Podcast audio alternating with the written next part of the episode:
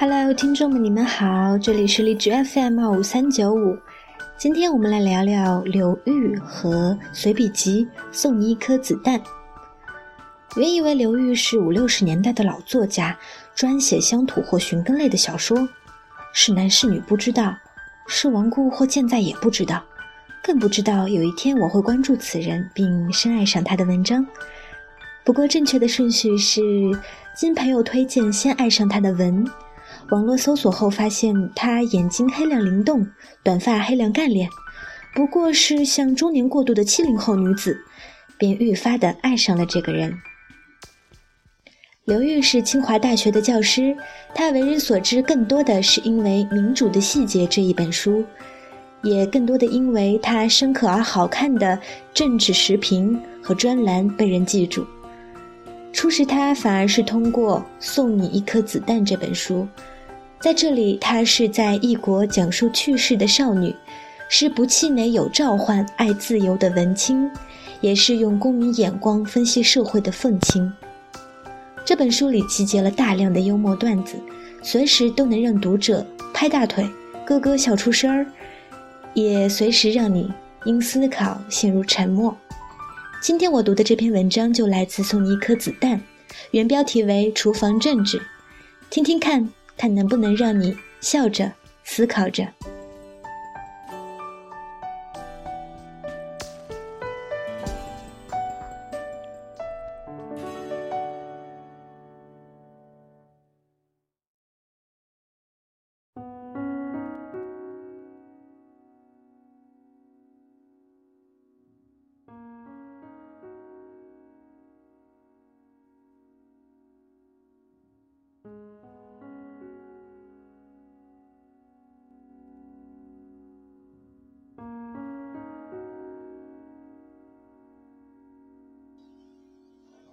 我是我所居住这个宿舍楼的居住顾问，这个职位说好听点叫楼长，说难听点就是居委会大妈。于是我几乎唯一的任务就是给来自五湖四海的青年做各种思想工作。我的工作一般是这样展开的：某个学生或者清洁工找上门来，痛诉他们宿舍有什么什么问题，让我出兵干预一下。然后我召集大家开会，语重心长地告诉大家做人的道理。群众经常反映的问题包括：厨房太脏了，有人偷冰箱的东西，有人太吵了，有人回家太晚，客厅里堆满了东西，等等等等。就在上个星期，两个十楼的女孩来找我，拽着我上去目睹犯罪现场。我说：“有什么问题，你们直接跟我说不行吗？”他们说。不不不，你一定要一睹为快。我以为什么振奋人心的风景呢？结果找到了十楼，发现他们让我欣赏的是马桶里一大坨屎。那坨屎，玲珑有致，仪态万方，在某种意义上来说，的确很具有观赏性。可是他们远远地站在一边，脸上写满了振奋、惊恐、恶心、害怕。仿佛马桶里是一只会咬人的野兽，我只好三步并作两步走过去，豪迈地把屎冲了下去。这就是我的工作，除了为人民服务，我实在想不出更好的形容词。在过去这三年里，我像一个政治辅导员那样，在我们这栋楼上下奔波，四处走访，急群众所急，想群众之之所想。期间，我成功化解了一个尼泊尔人和一个印度人的纠纷。据说那个尼泊尔人人老是回家太晚，而那个印度人就用半夜起来大声朗诵课本来抗议。我还调解了一个台湾女孩和一个日本女孩的矛盾。那个台湾女孩老喜欢开着窗户，而那个日本女孩就用把她的内裤扔到窗台上抗议。还有一次，我成功制止了一个噪音问题。据说是一个似乎菲律宾，也可能是柬埔寨的女孩，信仰一种奇怪的宗教，每天在房间里大声的祷告，以至于她的邻居告上门来。总之，此类先进事迹不是枚举。我一边深入基层为群众排忧解难，一边领略世界各国人民具有民族特色的变态方式，可以说一举两得，获益匪浅。但是，我面临的最重要的、最严重的考验，也是我迄今没有克服的困难，是我自己的宿舍，确切的说，是我们宿舍的厨房问题。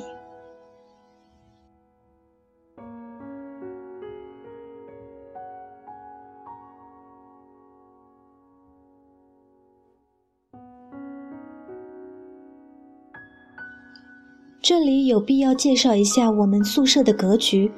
这是一个十人共享的宿舍，男女混住，每个人有自己的房间，但客厅、厨房、卫生间共享。一般来说，一个厨房的干净程度是和这个宿舍里中国人的数量成反比的。原因很简单，中国人爱做饭，而且做起饭来。绝不像老外包一个三明治那么简单，而是声声势浩大。每一场饭做下来，厨房里像发生过一场战争一样横尸遍野。灶台上全是油腻，地上全是青菜叶子，水池里全是饭粒，柜台上全是没洗的碗筷。我们宿舍的厨房很不幸，十个人里面有六个是中国人，其中又有四个中国男生。我原以为男生多的话，厨房应该清静些，毕竟男生有几个爱做饭的呀。但是事实证明，这四个男生做起饭来，一个比一个有激情，一个比一个声势浩大，都把对祖国的思念之情化为了巨大的做饭热情，每天在厨房里把美国没有猪肉味的猪肉和中国人没有生活情趣的生活炒得乒乓作响。相比之下，倒是我们两个女生一星期也就做那么一两次饭，可以说有愧于祖国博大精深的饮食文化了。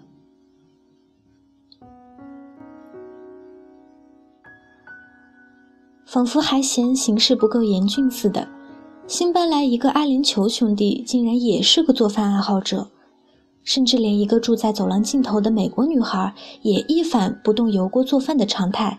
竟然也时不时稀里哗啦的青椒炒鸡丁，于是我们可怜的厨房像是八国联军手下的中国，每天都处在水深火热之中，每天都硝烟弥漫，横尸遍野。虽然横尸遍野，但按理说也不是什么无法解决的问题，解决方法很简单，打扫啊。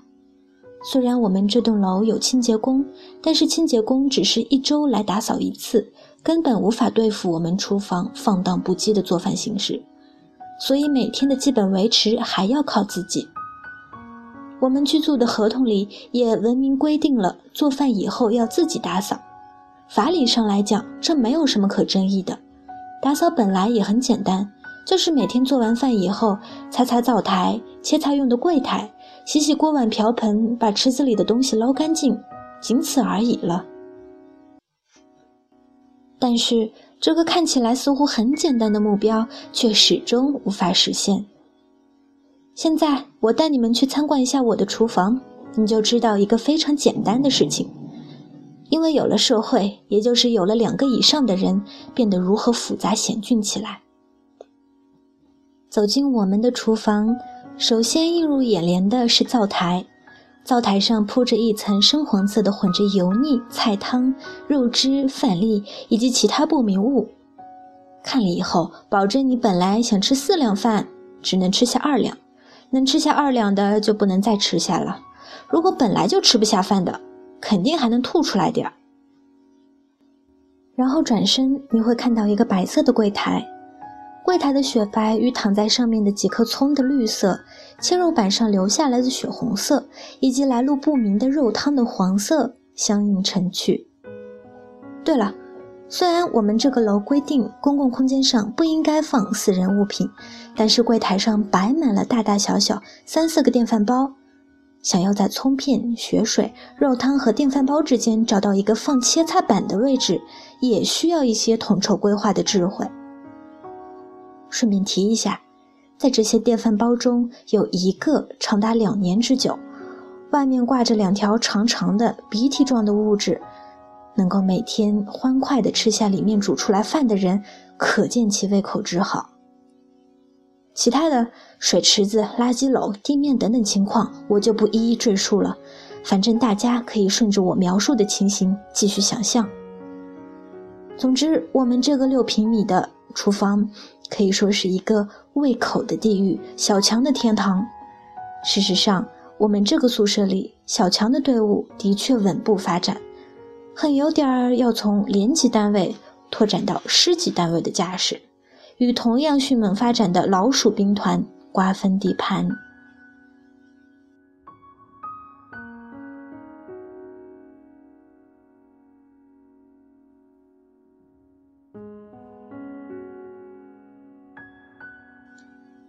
这种局势的形成有一个慢慢恶化的过程。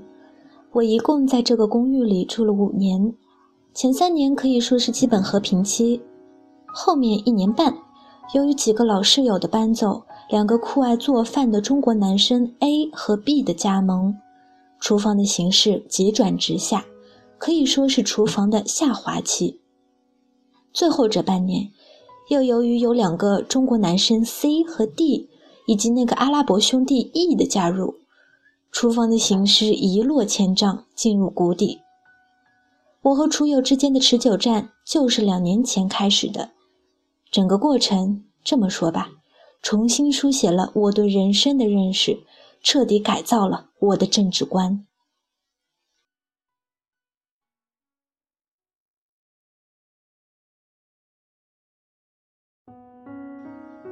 这两年。无数次，我问苍天，问大地：为什么？为什么？为什么？为什么人可以这么不讲理，这么没有公德心，以至于无论你用和风细雨的微微笑式外交，还是暴风骤雨的撕破脸皮式的外交，都无法使他们每天做完饭之后花上几分钟时间打扫一下。苍天无语，大地叹息。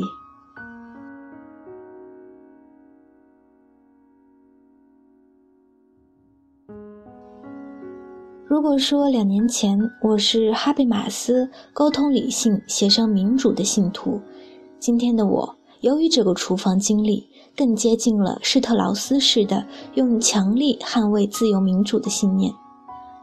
如果说两年前我对制度主义有一种迷信，由于这个厨房经历，今天的我对文化如何影响制度的实施、降低制度的成本有了更深的认识。如果两年前我会随随便便、轻轻松松把一个政治家说成恶棍白痴，今天的我可能对他们抱有更多的是同情和尊重。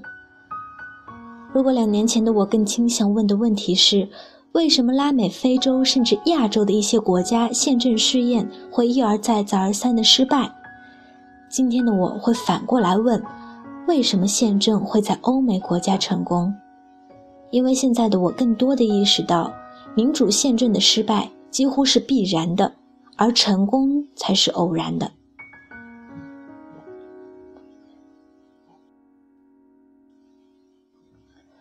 人的非理性、顽固、自私的地步，让我觉得匪夷所思。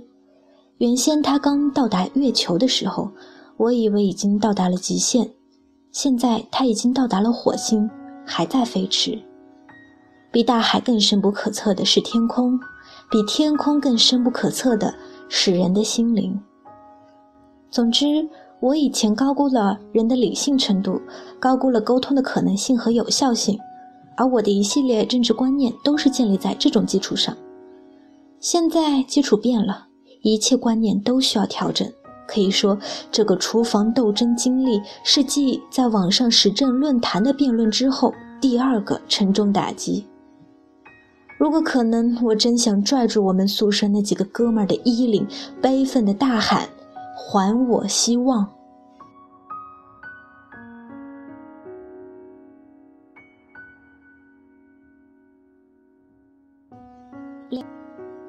两年来，我们厨房的环境一直在像中东局势那样稳步恶化。期间，我经历了以德服人、以德吓人、以德骂人三个阶段。至今也没有扭转这种恶化的局势。我不得不承认，作为一个政治辅导员，这是我工作中受到的最大挫折，是我在任职期间的厨房门事件。在以德服人阶段，我一直带着居委会大妈似的亲切笑容，友好的、善意的解释厨房的政策法规。有时候说的我自己都不好意思说了，就站在厨房里贴个条，写些“请做饭后打扫卫生”之类的提示。末了还总要加上一个甜甜的“非常感谢”和一个胖胖的感叹号。有一次，我甚至给 A 和 B 两个人写了一份晓之以理、动之以情的 email，请求他们饭后打扫卫生。顺便说一句，A 和 B 以前是国内某著名理工科大学的同学，后来进来的 C 和 D 是他们的师弟。这个楼里住着他们浩浩荡荡的师兄师弟师姐师妹一大群，经常一起在我们宿舍。做饭、开 party、打牌什么的，我想他们的人多势众，也是他们为所欲为的一个因素。当然，他们每个人的恶劣程度并不一样。其中有个新来的 C，为人至少还挺热情友好的。那个阿拉伯兄弟 E，开始也是打扫卫生的，不过后来他告诉我，他已经 tired of cleaning up for others。然后我的理性说服没有见效，事情不见好转。每每问及他们，总是说好好的，会打扫，会打扫。但是第二天进到厨房，还是我在上面描述的情形。然后我进入了愤怒声讨阶段，我不再想跟他们正面交涉，贴的纸条也没有了非常感谢，甚至有两次和当事人发生了正面冲突。还有一次，我走进厨房，看见灶台史无前例般的油腻，史无前例的混乱，忍无可忍地发了一次五点五级的脾气。那次，我在橱柜上的 note 是小诗一首：为什么就不能打扫一下呢？为什么？享受脏？热爱惹毛别人？操你大爷！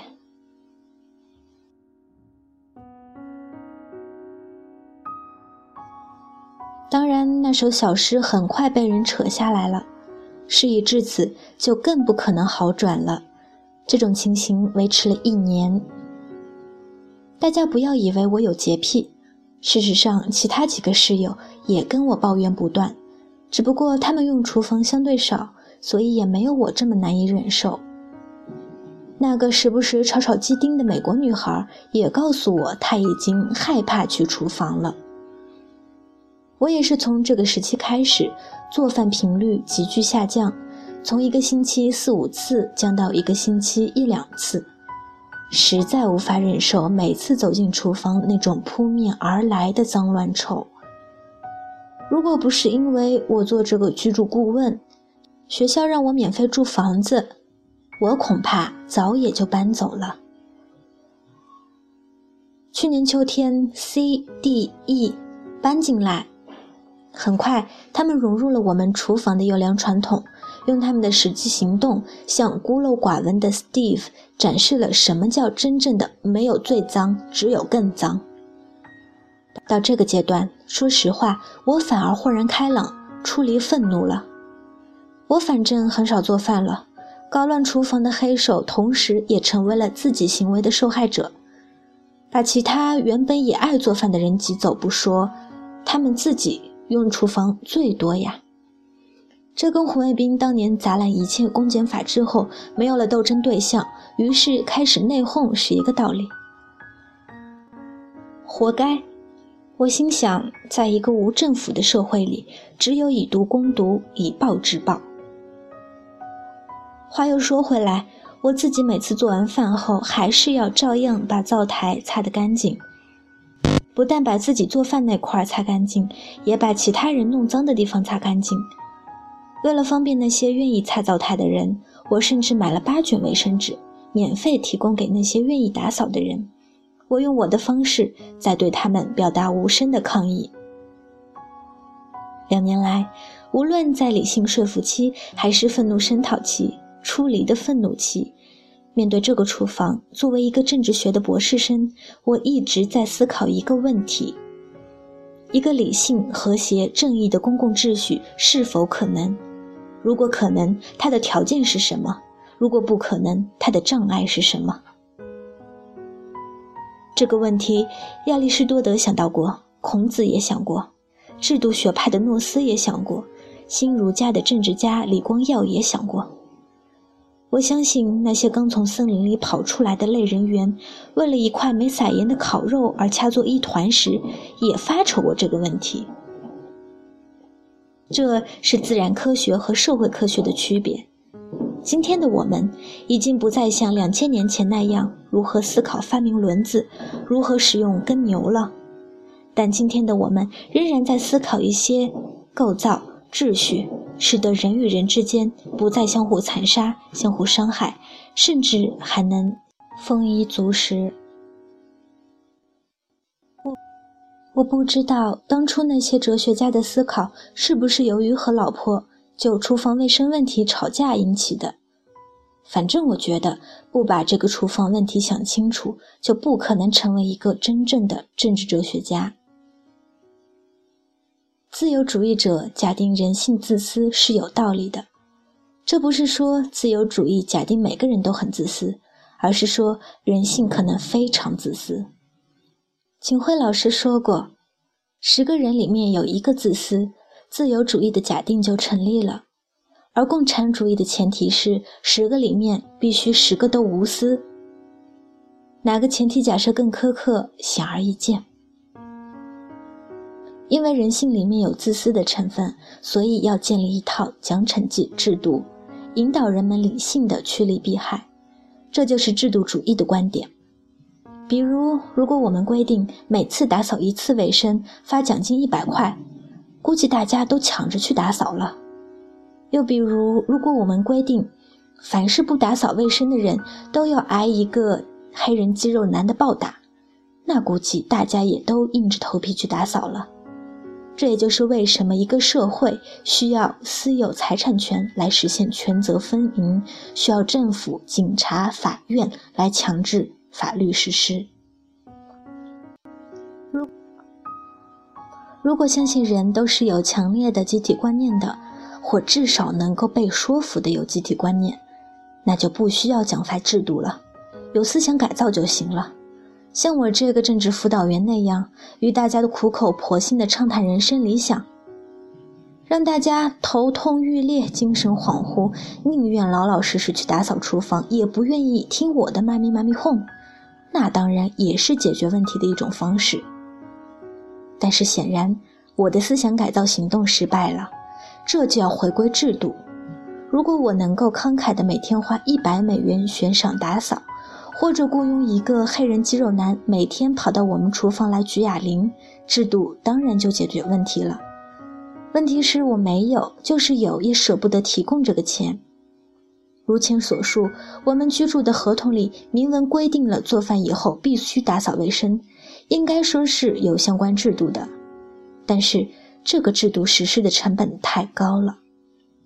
从道理上来说，如果我们把这个案子提交给学校的居住办公室，闹到他们扫地出门，这是一个对他们不打扫卫生的惩罚。但是我要立案，必须首先揪出他们这群人当中到底哪一个或哪几个是真正的持续的凶手。这就意味着我每天要在厨房里守着，看看谁做了饭，谁没有打扫卫生。而像我们这个厨房。大家做饭的时间可以从早上八点延续到午夜两点，我没有时间精力，就是有也舍不得提供这个时间精力去站在厨房守株待兔，更不要说这其中可能牵涉到正面冲突、死不认账，他们联手倒打一耙。作为一个理性人，对于我来说，更划算的做法是减少做饭。少去厨房，狂吃沙拉和中国外卖而已。这就是说，虽然思想改造失败了，但是制度奖罚的成本也太高了。这时候还有什么力量能维持一个和谐厨房呢？我住在这个宿舍三年前的经历证明了和谐厨房不是不可能的。我想来想去，就想到一个最平庸的解释：自觉。而责任的自觉、功德的自觉、对制度条文的尊重、对他人的体谅、对环境的爱护，说到底，是一个文化的问题。这不是说制度不重要，事实上，我比以前任何时候都更相信制度的力量以及制度改造文化的力量。但是，或许制度涉及到一个实施成本的问题，我越来越接受的看法是：制度虽然重要，而文化是降低制度实施成本的最有效的因素。前天晚上。我又一次以居委会大妈的身份，召集宿舍里几个经常做饭的人开了一个会。开这个会，说实话，主要并不是因为愤怒。事实上，我早就不 care 了，反正过几个月就搬走了。现在也很少做饭，实在没有理由管厨房的风景是否宜人。我开这个会，最主要的是出于科学上的好奇心和政治上的实验感。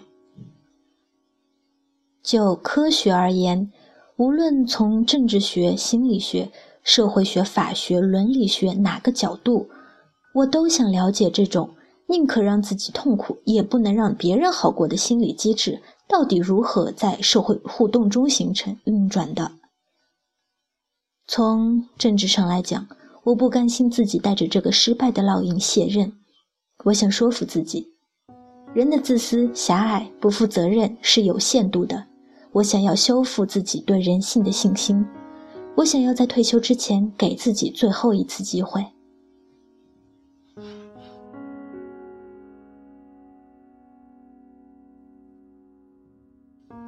如果我甚至无法通过理性的方式说服同寝室的几个人做饭后打扫卫生，我怎么去说服自己相信哈贝马斯的沟通理性理论呢？我怎么相信自己最推崇的协商式民主的观念呢？我怎么能够承认公共区域、公民社会在中国文化里面的可能性？对理性的信念说的严重一点，是像文字、音乐、辣酱那样支撑我活下去的理由。应该说，这次会议还是一个很团结、胜利、圆满的大会。自然。每个人都声称自己从来都是打扫卫生的，每个人都认为打扫卫生是应该的，每个人都宣称以后一定会好好打扫卫生，至少这说明大家还是一个有基本原则的。第第二天晚上走进厨房，做饭已经偃旗息鼓的厨房依然是横尸遍野。我不愤怒，但是恐惧，仿佛一部恐怖片定格在最后一个幸存者一转身时的恐惧的眼神里。